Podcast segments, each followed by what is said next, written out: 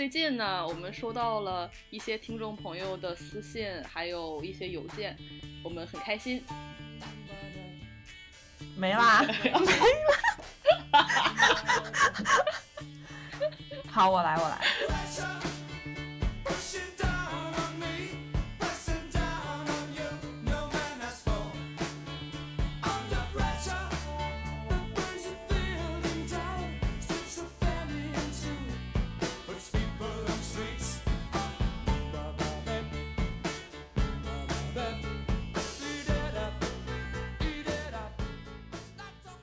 嗯，对，一方面呢，我们觉得这个播客真的是有人在听的，是有真人粉丝的，因为我们两个想做的事情就是去让更多人知道有一些事情是可以的，去接纳自己。另外一方面，我们也很开心，嗯，有这么一个渠道，能让一些人在以前没有机会讲或者不知道跟谁讲的事情，嗯，跟我们讲一讲。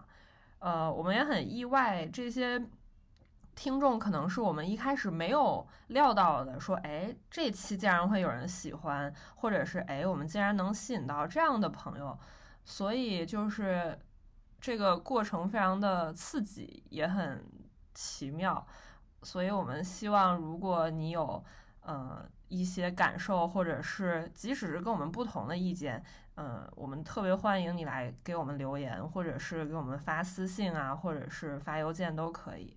呃，其实，在最开始我们开始录这个播客的时候，就想过这么呃一个选题，就是说做一系列不同的访谈。呃，这些访谈呢，我们想邀请一些呃感受到这个社会因为正常所带来的压迫的人群，就是看到了世界上是不是有一些他们认为不正常的事情，其实都可以跟我们分享。我们很有兴趣跟这些朋友们谈一谈。比如说，你是一个和水手谈过恋爱的单亲妈妈。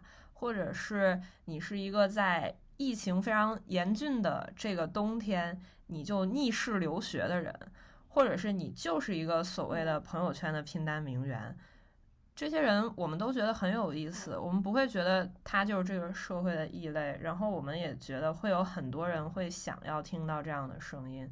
嗯，如果你特别想要去跟我们分享的话，可以跟我们发私信或者是发邮件。对。其实我们在寻找的这类人，也并不是说一定是和我们的观念是一致的。如果你和我们的想法是相悖的，或者你觉得呃，比如说呃，你不同意我们的想法，是就这个也不重要。我觉得我们也很期待去呃，能够去了解一些我们不了解的东西，或者从站在另一个角度再重新去看待一些事情。我觉得这个也很好。对，嗯，那回归我们的正题，这一期我们想跟大家。聊一下职场里的不正常。对，为了做这期节目呢，我就回顾了一下我为数也不太多的打工生涯。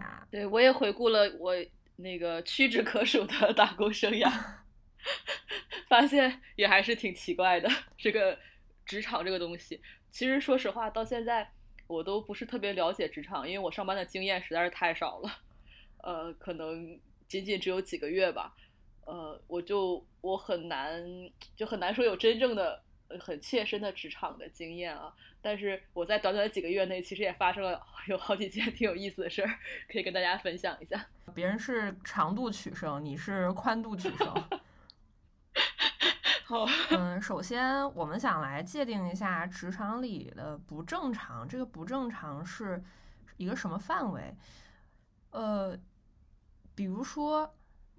因为工作利益不同，去撕逼、扯头花，或者是互相告状，或者是因为老板的性格喜怒无常，所以你就经常受委屈，或者是你有一个同事，所有人都很讨厌他，但是老板依然很喜欢。我觉得这些都不算是职场里的不正常，因为首先呢，有人的地方就有江湖，这些事情虽然很烦人，但是都是非常个体的行为，嗯。我觉得职场里的不正常，它可能是一些泯灭人性的、消除个体差异的、权力不对等的结构性的问题。嗯，首先我们来说一下这个泯灭人性。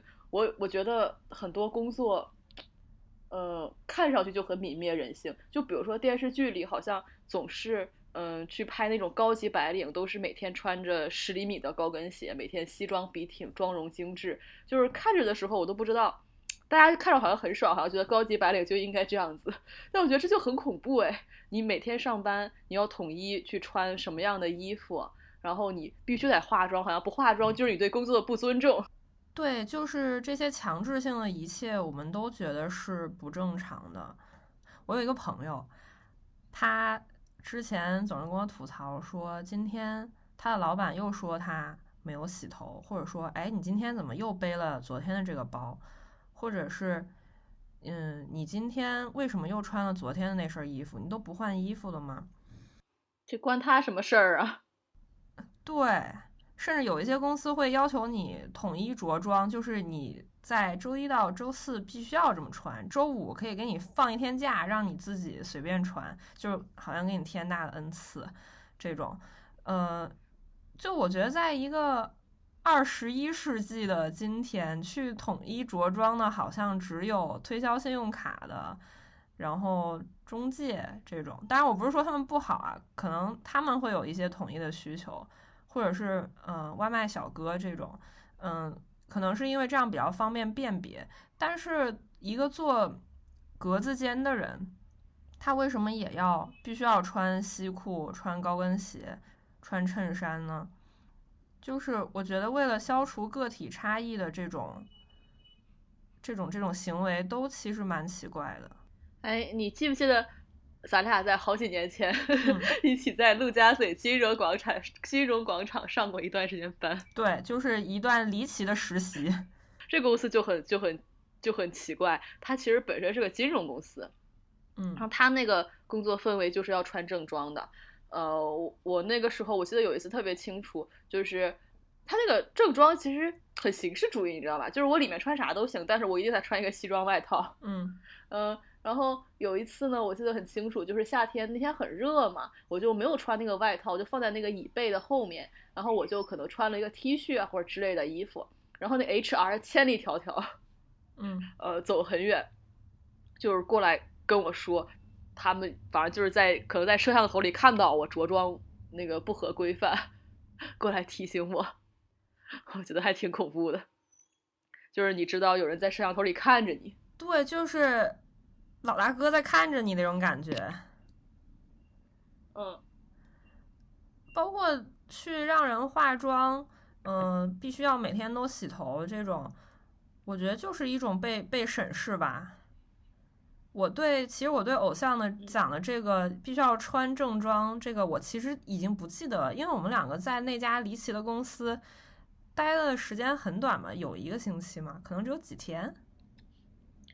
没有没有，我觉得好像一两个星期。OK，我我都完全不记得这回事儿了。嗯，我只记得有一个特别搞笑的保安大哥，我和偶像当时每天吃完中饭就会去顶楼放风。那个大哥就非常的好心，嗯，每天都来跟我们说啊，你们不要在这里站着了，呃，等下领导要来。他是怎么说的？对，好，他就是说领导要上来看。然后我说，好，我们就打趣他，老是问他，哎，你喝不喝可乐？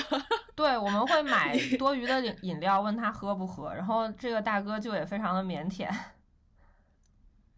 对，一下子露出了腼腆的微笑。然后他有时候会上来两次，他有时最后一次发现狼来了的故事不管用。我说领导真要来了，嗯，还挺可爱的这个大哥。有时候在下班的人潮里面，就路过大堂的时候，他还会跟你打招呼，跟你说再见。对，就是这件事情，可能我已经完全不记得整个这段经历了，但是我会记得这个大哥，因为他是一个很有人性的人，我觉得。我记得这段经历记得特别清晰，因为这是我唯一一次在公司里面上班。我我大概坚持了一两个月吧。哦，那还蛮久的。就我不记得，可能是因为我后面遇到了更更多震撼我的事情，就这个事儿已经 不足为奇。那我们继续说，嗯，还有其他很强制的，比如说强制性的团建，尤其是这个团建它不是在工作日，它是安排在周末，呃，周六日去团建，团建完了之后周一回来接着上班这种事情，可能公司会觉得啊，那团建嘛，大家就一起去放松的。但是你要知道，首先，团建它就是工作，它的本质就是工作。其次，周末团建是算作加班的，劳动法有规定，如果你周末团建的话，是要发三倍工资的。所以，如果一个公司告诉你说这是周末团建是一个福利，大家都要去，其实这是。违法的。哎，谁会觉得跟老板和同事一起去吃饭，一起去就 就一起出去玩是在放松啊？那肯定是在上班啊。嗯，可能老板会这么觉得。真的好可怕。就是关于强制干嘛这种事儿，我还想到一个，我有一个朋友，他之前是在一个非常大的一个教育培训的一个公司里面工作，嗯。他呢，他跟我讲了一些事儿，我觉得简直震撼了我的三观。嗯，可这可也可能是因为我实在在工作这件事上太没见过世面。但是他跟我说，在他们这个单位呢，他属于一个就是小领导嘛，可能是类似于小组长啊这样一个小领导。然后他们呃每次就比如说，如果他们这个月他们小组的业绩是比较靠后的，他们就要拉出去跑圈儿，就真的在搭到什么。呃，什么操场上跑个十圈二十圈，真的是这种。然后有的人就就低血糖，或者有的女生可能就就晕倒了，真的会出现这种事情。我觉得这就特别可怕。你我工作最近有点问题，我是不是你为什么要去跑圈？这跑圈是个什么什么样的一个一个策略呢？我觉得好恐怖啊！这简直是恐怖组织吧？对，就是你工作上可能绩效没有完成，用一些体罚的形式去罚你。嗯，我觉得这已经完全侵犯个人的自由了吧？就是工作就是工作，就是你你去体罚我，这已经这这个边界感太模糊了。嗯，其实这就有点像那种半军事化管理吧。我之前碰到过一个老板，去跟他聊，他是一个国内非常非常大的企业。嗯，他说我们这家公司在十几年前可是半军事化管理的。他说这个时候非常非常的自豪。嗯，他说，呃，你你看我现在可以穿深蓝色的衬衣，在十几年前我只能穿白色的衬衣。他自己并不觉得这是一个不好的事情，他甚至觉得管理严格是一个特别好的事情。嗯，然后他接着说，他说，你看我们的呃白板擦和。记号笔都要放在垫子上，如果一个员工的工位放了多余的东西，就要扣钱的。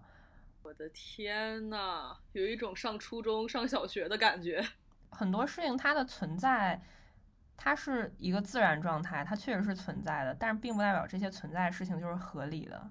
我就特别讨厌那个“存在即合理”这个话。存在它是有原因的，有原因，所以它存存在的，不代表它是对的，好吗？对，不代表它是合理的，是两回事儿。对，嗯，其实强制性的东西还有一个最最最普遍的就是加班文化，整个国内的公司都在加班。嗯，有一些大家能叫得上名字的公司，他们会规定，嗯，比如说大小周啊这种。可能更多的公司那种小的企业，他们会根本就没有这种，呃，给你写到。工工作合同里面的大小周，他们就是默认的，嗯，他们会把那个双休作为一种福利，但是实际上双休是你的权利，嗯，很多人甚至还会自愿九九六，就是，呃，如果一个人不加班，他下班点走了，那其他人会说，哎，那这个人为什么到点可以走？他都不用加班的吗？就是会让会把这些不加班的人当做异类。也会有人说，那老板不走，那我也不能走。可能有些人是真的这么觉得，有的人是被迫的，就是因为老板没走，那我只能不走。嗯，前段时间有一个特别奇怪的新闻，嗯，员工可以自愿降薪去测试这些员工的忠诚度。呃，说白了，它的本质就是要求员工对自己的意愿绝对服从吧。然后，如果你不服从，那可能你就不是自己人。我就会把你开掉，就是一个非常明显的奴性的那种文化。我当时就，大清到底亡没亡啊？啊，我在想，我就在像你刚才说这个，特别有一种那种封建社会君君臣臣父父子子的感觉。对，是的。然后，呃，你说这个就让我想到了另外一些我觉得不正常的点，就是很多公司，包括甲方和乙方这种客户对接，就是老板的命令是圣旨，谁的权力大，那他说的就算。然后所有人都在战战兢兢的揣摩圣意。嗯，这个工作的价值不是说我要做出来一个好的东西，而只在于取悦老板。对，就是就是这个他们的工作就在于我只要把老板哄高兴了，这个公司就是这我这个东西有没有价值，这个公司是不是因为我这个这个方案或者这个我的工作有更好的发展都不重要，只要老板现在高兴了就行。然后他们所有的感觉精力都在揣测这个东西，就我跟你讲，这个我太有体会了。你说，就是我之前。就是我们接活的时候，其实有时候会遇到那种比较大的公司啊，就是像上汽这种，就是挺大的这种汽车公司啊，他们是层级关系是很复杂的嘛，就可能跟我们对接的这个负责人是一个小领导，然后呢，他最后需要一个更大的领导去拍板儿，中间可能还差了两级，然后他就会一直揣去揣测大领导喜欢什么样的东西，他想要什么东西，然后一直跟我们负那个。下发任务，你要做成这样，做成那样的，改改改改改改，然后最后，然后改到最后才能给大领导看，然后大领导觉得他根本不喜欢这样的，他可能更喜欢我们最开始的第一版的方案。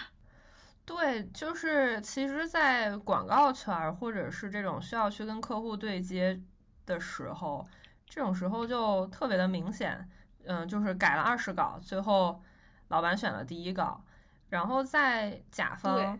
在大的公司里面，他们内部也是有各种层级的，就是，嗯，基层的执行的人可能会因为顶层的老板的一句话，今天的工作就白干了，要重做。那这个事情就非常的喜怒无常，它没有一个正常的流程嘛。嗯，说起来是专业的人做专业的事情，但是实际上这个团队好或者不好，这个团队能不能盈利，好像是跟。老板的个人的行为挂钩的，然后甚至有一个朋友跟我讲，他们是国企嘛，要学习强国，嗯，然后大领导学习强国不是有积分的嘛，嗯，就是每每次你可能做完多少题，每次有积分的。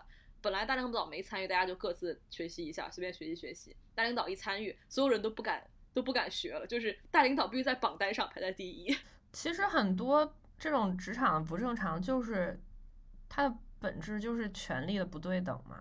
就是我之前有一个同事，他就是那种下班他没事儿他不走，然后呢要他交东西他也不交，然后总是半夜两点钟的时候发到群里。就是老板看到了之后，老板说啊，这个人他写了一晚上，终于写好了，而且很多人都走了之后他不走，他一定是在卖力的写。但你知道他在干什么吗？他在看王者荣耀的视频。啊，对对，这个也很多。就是，尤其是我觉得是国企，就反正比较老派的这种企业，他们就是我之前有一次也是接了一个活儿，然后我就写了一个东西，就很简短，我把我我觉得我言简意赅，把我的意思说清楚了，大概的内容都有了就可以了。他们会觉得我写的太少了，你知道吗？对，感觉我要写二十页材料，他们才会觉得啊，他认真工作了。我写二十页废话干嘛呢？你反反复复车轱辘话来回说，有有屁用啊？你何必呢？你我就是要。我又为什么要做这个？做了什么？我要怎么做？就列清楚不好吗？对，就是，呃，我之前其实也遇到过这样的事情，就是你写一个 PPT，如果这个 PPT 只有五页的话，那这是不合格的，你什么都没写，你不管写什么，包括你那个 PPT 要多么花哨，要有一个什么样的转场，然后里面要放什么样的图，即使那些话。呃，当然，这个他们这些话术也很有意思啊，就是一些没有意义的废话，然后就是一种互联网语系的废话写到那儿，你可能根本不知道这是什么意思，但是你就要写，让大家看起来这个东西很满才可以。这个其实也是一种很不正常的攀比，然后也是一种浪费，浪费自己的时间，也浪费那个 PPT。对，然后很多我接触过一些国企的，他们的一些报报告啊、材料啊。那整一篇好几页，那么几页下来，其实你总结起来就那么点儿中心思想，也可能已经说过很多遍了。但是就要开好几个会，就要重复去学习，就要去搞那些有很多那种我觉得挺假大空的那些话。就我不知道为什么要浪费彼此的时间去做，就是看上去我写了很多，感觉我工作好努力啊，为什么要做这些事儿？你达成目的了，达到效果了，不就可以了吗？哎，我觉得其实可能是文化上的，就比如说我们小时候其实就有这种非常那种那时候那个好像就是你看，虽然觉得但是他很认真，虽然怎么怎么，但是他很努力，虽然怎么怎么样，虽然他可能最后这个成绩一般，但是呢，他学习态度很好。大家要的是这个态度，而不是成果。嗯，对，我想到了之前的一个测试，就是那个 MBTI 的测试。嗯，它有一道题，就是说，如果你是一个公司的老板，那这个员工他非常的努力，态度非常的好，但是他是一个没有业绩的，他什么都做不出来，他只有努力，但是他就是什么都不会，他只有一个好态度，你会不会开掉他？我选的是 会，因为，嗯，因为就是就是你职做一份职业，你就要有。相应的专业度啊，就是没有功劳也有苦劳这种话，其实都是屁话。我觉得对它没有意义的，就是好比说没有功劳也有苦劳。那举一个最简简单的例子，就是我做了一份花里胡哨的 PPT，它那个底纹特别的牛逼，然后这个特效特别的上下翻飞。然后我这个写了一万个字儿在 PPT 里面，可是又有什么用呢？它没有达到你要的效果。就是我觉得做 PPT 这个行为就很奇怪。就是哎，我我为啥做那个 MBTI 没问我这个问题啊？是不是 INFP 遇不到这个问题啊？啥东西？他不假设有一天你会做老板了，要不要开始？咋不问我这个呀？嗯，刚我们说到。老板的命令是圣旨，所以其实它是一种权利的不对等。那我觉得另外一个权利的不对等就是职场的性骚扰或者语言骚扰，比如说一种辱骂，或者是就是很典型的性骚扰，这个也是非常的权利不对等的一种体现形式，而且也非常的普遍吧。好，这个我有实例要分享，你来。就在就是在我们陆家嘴金融金融广场还是金融中心的那个工作，对我唯一一次在呃公司里面 上班，呃这段经历里面我遇到了职场性骚扰，呃，那个人你应该见过吧？就是一个很油腻的一个一个男的，你记得他吗？嗯，有点胖吗？有点壮，就是有个带扎了个小辫子，有点有点，我好像对这个人有印象。对他比我进来的，因为那部门是个新的部门，没有人。然后呢，我是呃，就是当时还在上学嘛，还在实习。然后他算是招进来的一个，算是我的直属的一个领导吧，但是层级也不高。呃，而且我觉得他这人其实挺水的，没有任何能力。嗯。然后他就坐我旁边，最开始就有苗头，就他每次上下班的时候，我们是在一排嘛，他会经过我背后。然后呢，他就会拍一下我的肩膀，跟我说：“呃，来这么早啊，或者之类的。”嗯。然后有一次很明显，就是我呃，当时呃，我们在看一条片子。哦，我当时那领导特别有意思，是一个有钱的富二代，怎么这么大一公司，就是想做做导演，拍那种煽情短片，你知道吗？然后他就给我们看一条样片，然后我们在那儿看这个片子，我们俩对着一个笔记本电脑的一个屏幕嘛，他坐我旁边。然后呢，拍到一半，他就那个好像另外一个同事还是当时那个女老板说什么来着？她就说：“哎呀，对呀！”她就啪一下就就是拍了我一下我的大腿。我当时穿了一个裙子，就是大腿这块其实是直接拍到肉的，你知道吗？嗯。然后就我当时就觉得，哦，整个人突然僵滞，就没有意识到，就没有想到会有这个。嗯。你会觉得还有好几次，对，很恶心。还有好几次。呃，就比如说，呃，有时候大家一块儿去旁边买个咖啡，呃，要等嘛，当等他坐，然后他就外面，当时外面是一个回廊一样的，他有一个呃靠的地方，他就把手就伸的很长，就搭在我本来自己靠在那个背后，他就把手伸的很长，靠在我背后那个栏杆上，我整我就我就直接起来了，吓死我了，就很恶心。那你的，然后你对应这种性骚扰的方式就是。你会不着不着痕迹的躲开，呃，后来也还有别的方式，就是因为他后来，因为我就很讨厌嘛，然后他后来我就对他态度很差，就是他说什么我就我就会挺凶的，就反正后来他就不太敢有这种行为了。嗯，然后而且当时我们有一个直属领导，就是把我带过来的这个直属领导是一个女的，你还记得她吗？嗯。她就是她拍我大腿那天，她也看见了，我觉得她是有意识的。嗯，我觉得就这个当时碰到一个女领导，还是就是运气还挺好的。我觉得他可能很快就意识到，呃，这个人有问题。嗯呃，后来有一次我跟这个女领导，我们中中午一一起吃饭嘛，她还问我来着，那个。呃，我就我也我也没有特别明说，就说他会比如说发微信叫我跟他一块儿什么喝咖啡什么的，然后呃他也没说什么，但是后来很快他就把那个男的开除了。好棒啊，这个老板挺棒的。虽然这个公司不知道在搞什么鬼，对，因为我我我刚才回想了一下，我在这个公司好像什么都没有干，就是每天下午跟你去那个呃楼下的那个 Costa 去想《好奇心日报》的选题。哦，是吗？好像对，好像是有一次。那我们回到这个职场性骚扰，我觉得一方面是自己要对这个东西，你要知道他到底是对的还是错的，不能害怕说哦，他呃摸了我一下，是不是我自己太敏感了呢？还是怎么样？就是我觉得定义是不是职场性骚扰，或者说定义是不是性骚扰，以及定义是不是骚扰的唯一的标准，就是你自己有没有感到不舒服，而不是说你去站在别人的角度想，哎，这个人是他不是故意的吧？是不是他摸错了，或者是他不小心这些？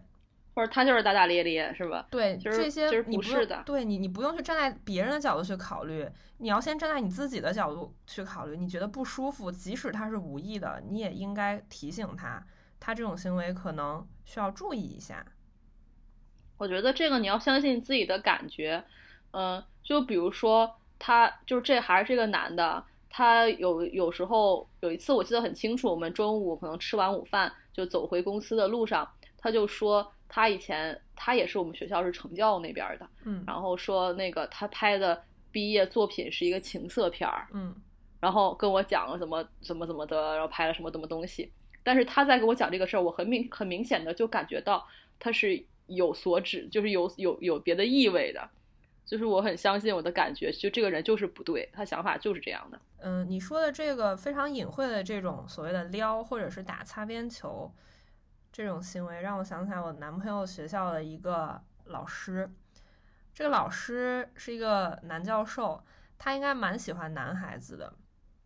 他经常会去开那些球队的男生的玩笑，因为球队的男生可能，嗯、就身材比较好，肌肉比较多，然后长得也还行，他就会去，呃，调侃说，哎，你最近吃什么了？胸肌又大了，或者是不经意的摸一摸这些男生的胸肌，或者是在每一次男生发球的时候，他会在场边去说“使劲儿”这个词儿，就每发一次球，他会就说“使劲儿”这么一一个非常有性暗示意味的词。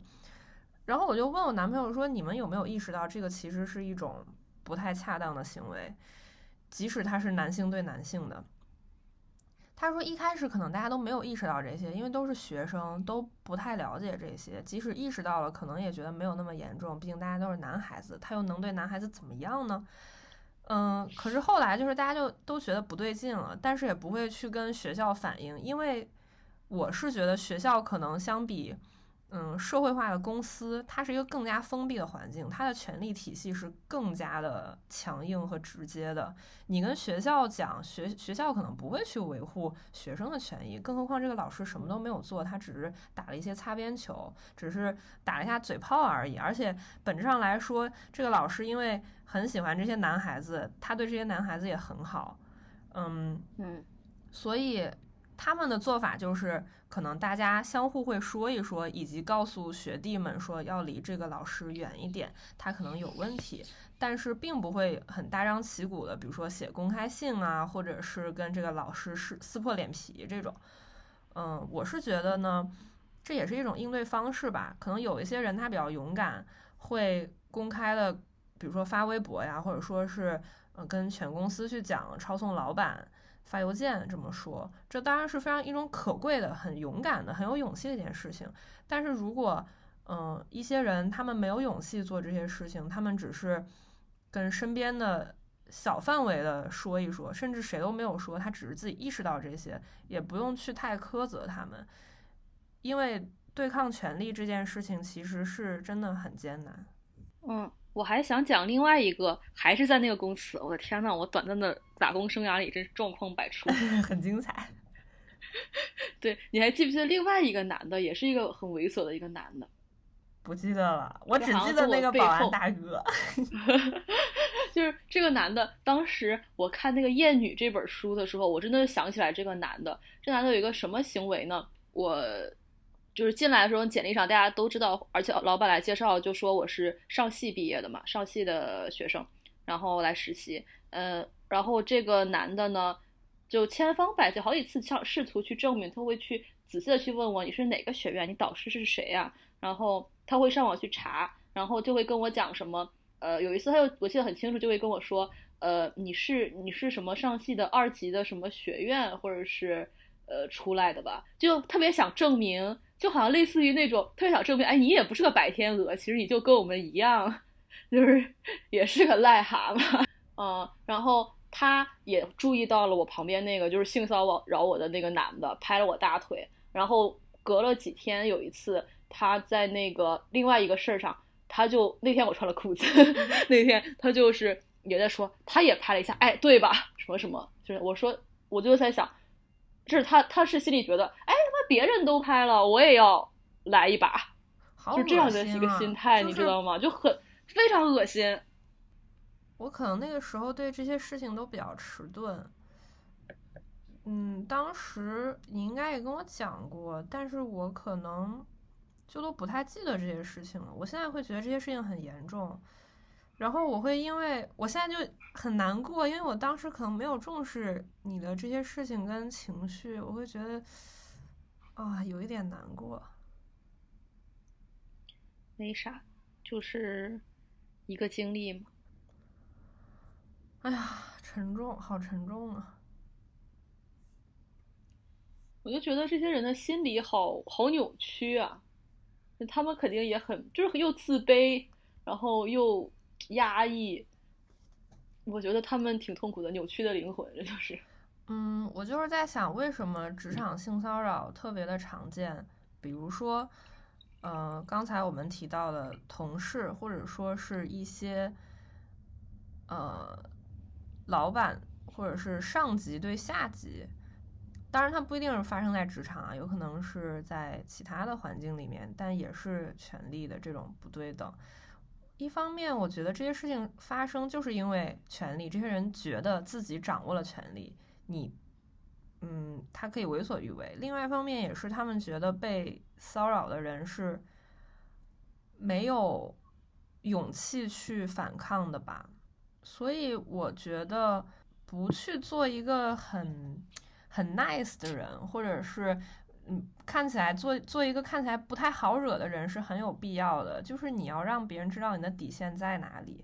我觉得当时比较好的是我们碰到了一个是女领导，就他会比较明白啊。如果是一个男的领导，可能就没有意识到，或者他会觉得这可能问题不大。嗯，对对。但是有的时候，呃，女性并不能跟女性共情的。对对，我也遇到过这种情况。我之前有时候有空的时候会帮我一个朋友去看店嘛，他开了一个很小的一个葡萄酒的酒吧，大概就几张桌子。嗯，有时候那个他没有空的时候，或者招不到合适的店员的时候，我就帮他忙。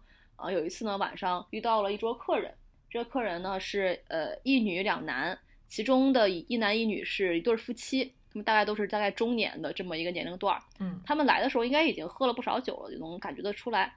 然后他们看到我之后，就上来就问：“哎，你是不是呃老板娘啊？”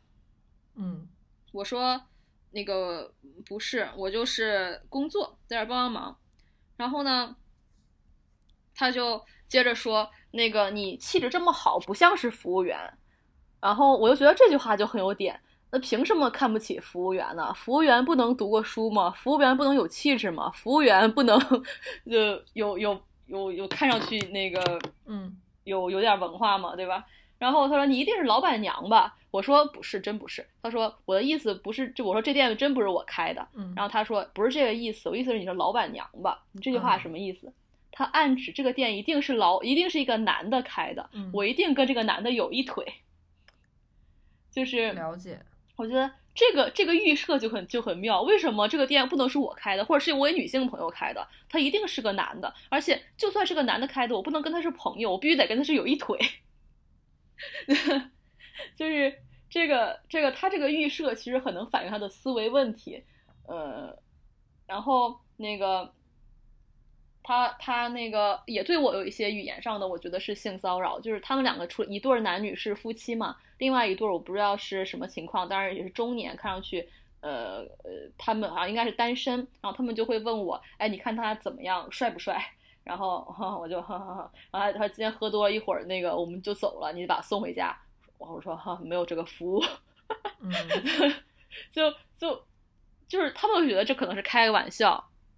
然后就就是说说，但是我觉得这就就是骚扰啊。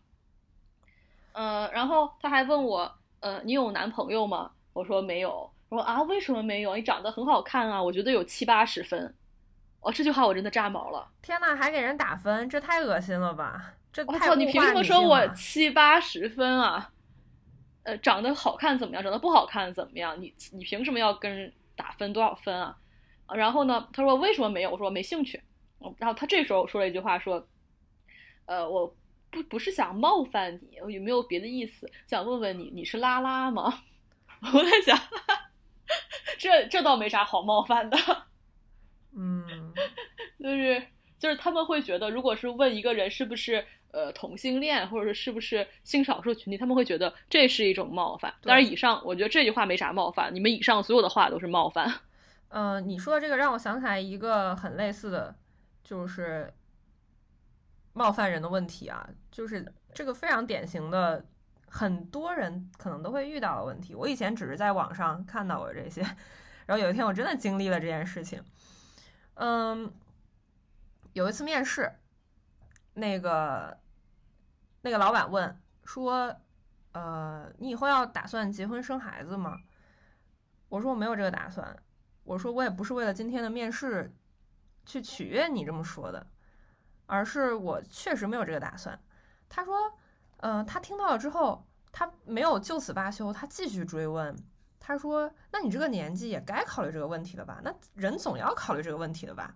他问这个问题的时候，我就觉得非常的恶心。但是，毕竟我们也是第一次见面，我也没有必要去跟他就此发生一些争吵。我就又耐心的说了一下，我说。嗯，不是每个人选择都一样的，而且我确实没有这个打算。嗯，到这儿他还是没有罢休，是到什么时候他觉得这个话题可以停止的呢？是他追问到我男朋友比我小很多的时候，他觉得哦，那这个男生还没有到这个被催婚的年纪，所以我们两个可能现在不考虑这个问题，就是说我的人生还是要由一个男性来主宰的。嗯，我其实想到这个就觉得非常的妙，呃，而且会有很多女的 HR 会去问女性，我觉得这就更让人难过，就是女性跟女性她不能相互理解，她是一个相互窝里斗的这么一个角色，我我觉得这就非常让人沮丧吧，嗯。在这件事上，我没有很针锋相对的回答。那我这里也可以提供一个针锋相对的回答模式。如果有人需要借鉴的话，或者说有一天你真的忍不了了，你需要去，呃，拍桌子一下或者怎样，你可以去选择用一用。呃，如果有人问问你这么这么一个很冒犯的问题，你可以说，如果在事业和婚姻一定要二选一，他们两个是矛盾的话。那么坐在对面的面试官，您本人事业如此成功，是因为您的婚姻不幸福吗？我觉得这也是一种回答吧。对，就看你要不要用了。对，其实我觉得这个事情的延伸，嗯，就是他们为什么会只问女性这个问题呢？因为觉得如果你要结婚或者生孩子了。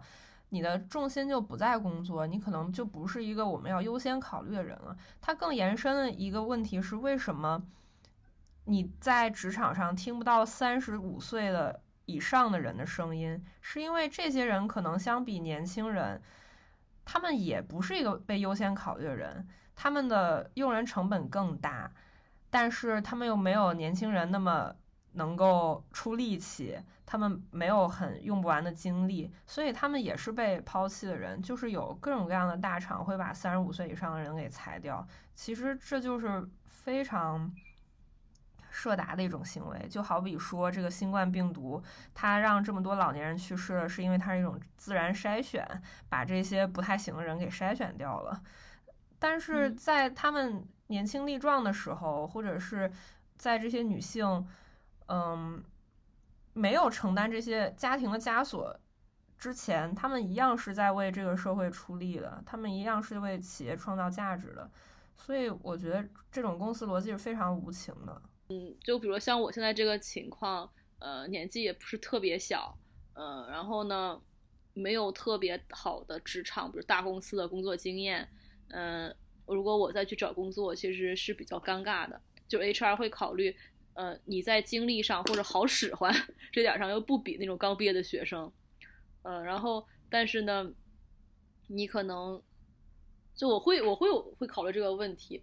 那如果有一天我觉得我我这种自由的生活方式不行了，那么我去找工作，我会觉得我的压力是很大的。可能我会呃和这种大学毕业生的收入和起步是一样的，但是我已经可能没有那种。呃，可能心态已经不一样了吧。但是也不是每个人都要进入职场啊，不是每一个人都要工作的。就像我之前说的，不是每一个人都需要学会做 PPT，会做表格，会用 Word。就是你不用这些，你也可以 生活生存。对，就是话虽这么说嘛。话虽这么说，虽然我也就觉得是这样，但有的时候也难免，也难免会面对这种情况，也会陷入一种自我怀疑。是的，所以听众朋友们，你看两位偶像都有这样那样的，呃，苦恼，对生活以及未来的苦恼，所以呃，普通朋友们就更不用给自己很大枷锁，说，哎呀，我怎么会有这样的想法？这都非常的正常，人活着可能就会质疑自己。之前。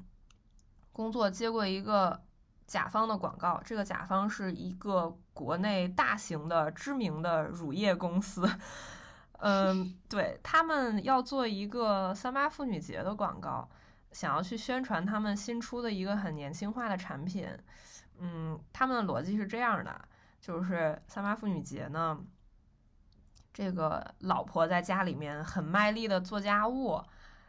呃，男的就因为觉得老婆太辛苦了，所以就用了这个乳液的新产品犒劳他老婆。我就 what the fuck，这这什么广告？这能做吗？就是完全不能做，这政治不正确会被喷。因为我一直讲的都是家务劳动这件事情，不是男性去帮女性做，而是这是应该一个共同承担的事情。家务这个事情，它不是。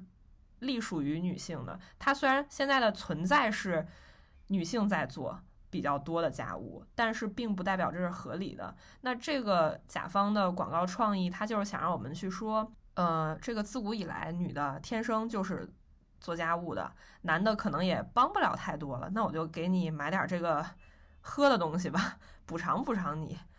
嗯，就非常的让人头大，而且你也没有办法。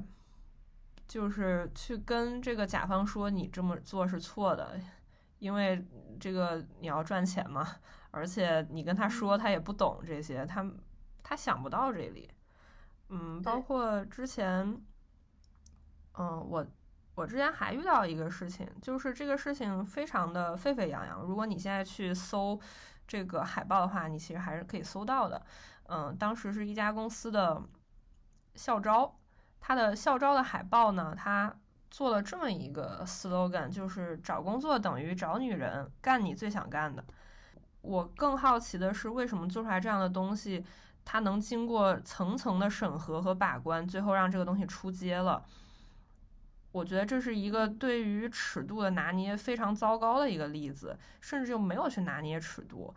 嗯，他出街的唯一的。理由只能是大家全都认同这个逻辑，或者是有一些人他们不认同，但是他们不敢讲，因为他们的职级太低了，他们没有话语权。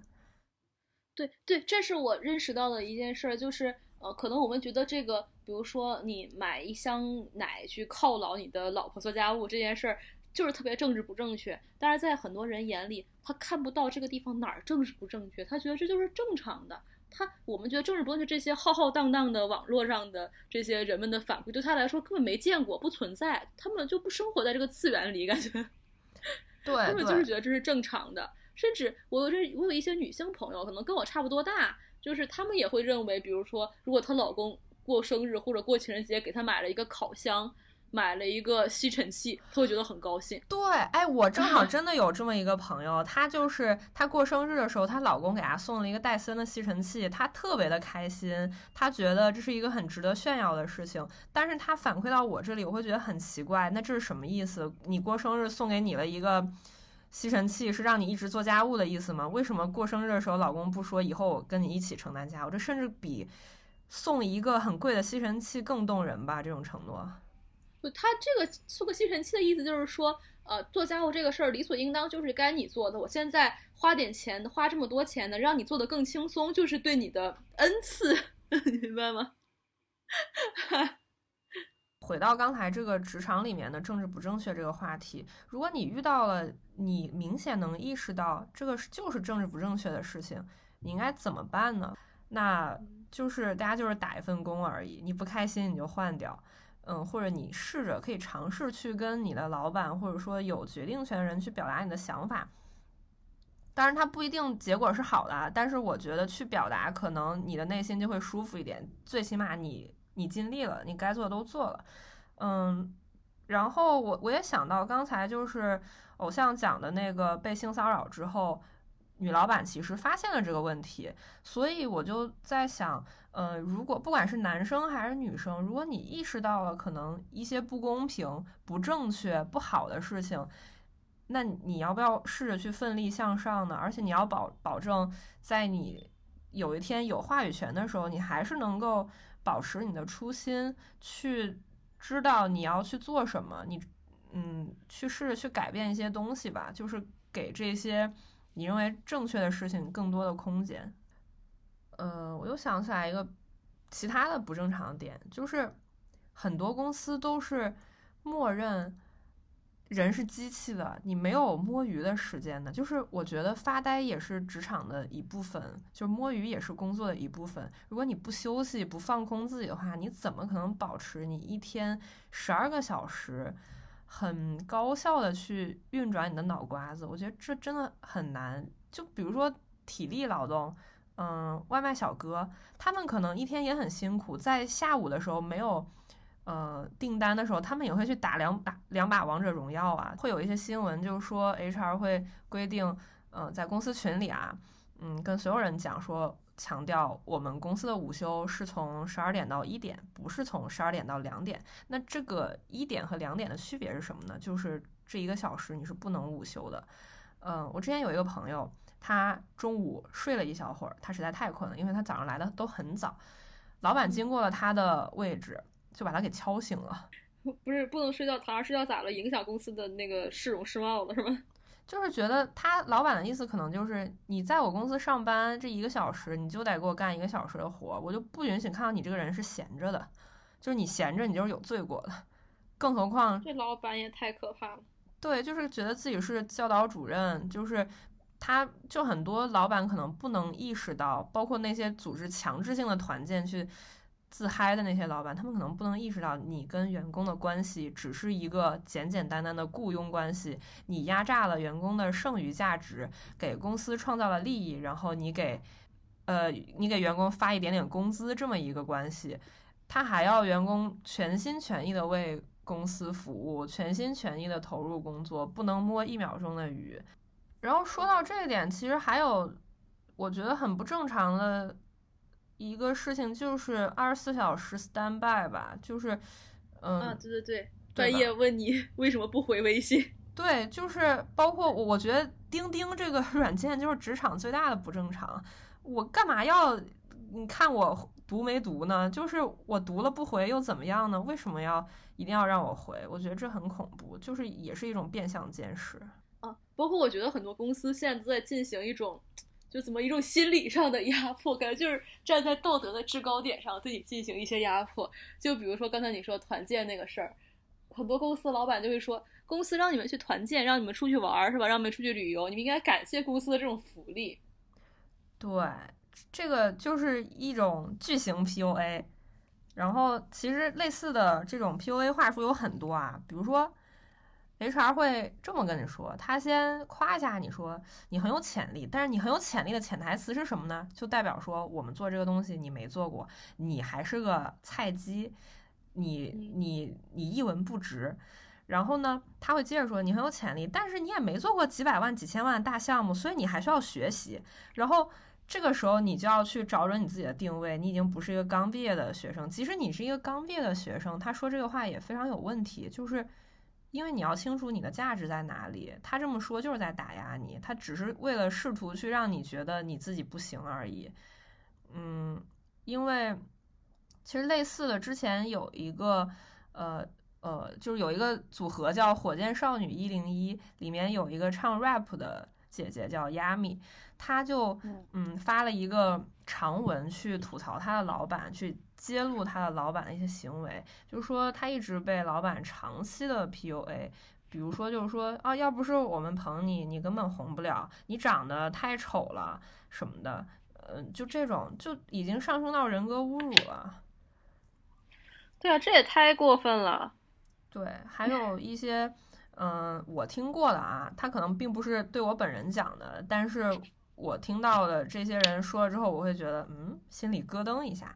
比如说有一个男老板，他会跟自己的女下属说：“你从我这儿走了，你没有更好的机会了，因为你你升的快不快，你要看你老板升的快不快。如果你老板都不升职，那你也没有办法升职，所以你最好不要走，因为你没有更好的机会了。”就是有一个比较强的自我认知吧。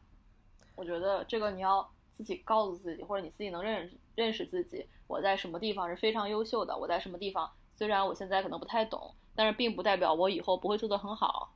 呃，而且如果是你要有个界限，如果他会说你长得丑，或者说你怎么就是不行，这这就是一种 PUA，它就是一种打压，他不可能在任何情况下就是用这种人格上的侮辱的方式，就是这样去评判你的。对。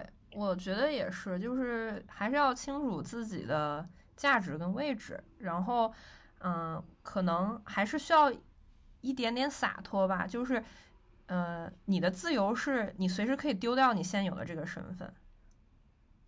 对，就像有有一些事儿可能。我就是不擅长，我不是一个全能的人，我什么都会做。有些事儿可能我去尝试，我也就是不擅长，或者我今天我做这个东西可能确实效果不好，我自己也知道效果不好，那我我也可以接受批评和建议，有什么问题我们也可以在是不是能做得更好，这个都很正常。但是如果他从人格上，他就是你这个人就是不行，那就是两回事儿了。你要有这个区分，就是是话要说到什么界限上是合理的，呃，怎么样说他其实就是不对的了。嗯，那今天讲了很多，主要好像是我在激情输出，因为回顾了一下为数不多的打工生涯，发现，嗯，其实我跟职场格格不入的原因是，我觉得这个职场太不正常了。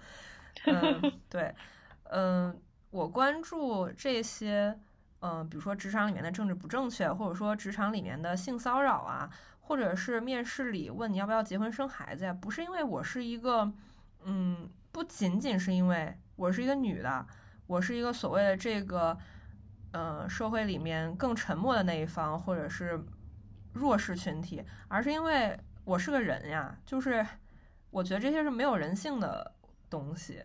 嗯，可能我们这个今天的节目也不能给很多人提供一些非常有效的建议，说啊，你按照我这个办法做，你就一定不会被这些不正常的事情给。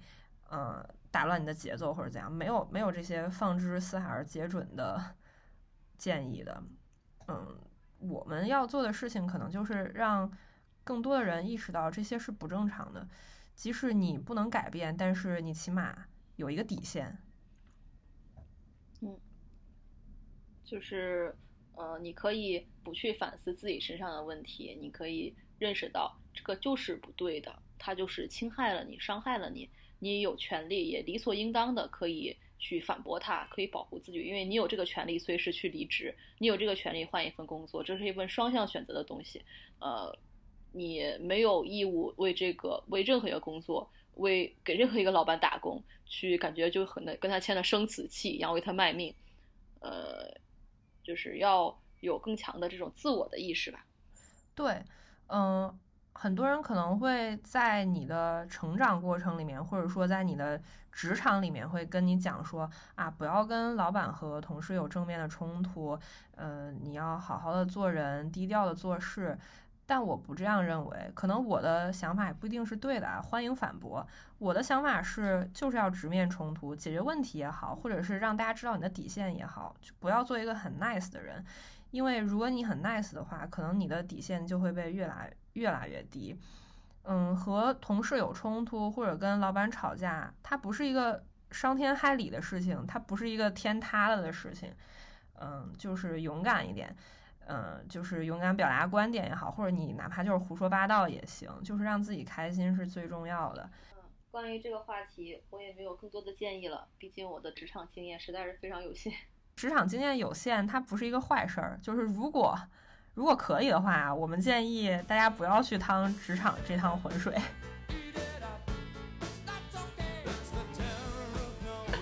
多跟我们互动，我们很希望跟大家聊聊天的。嗯，好，大家再见。我们是几乎正常。嗯，拜拜。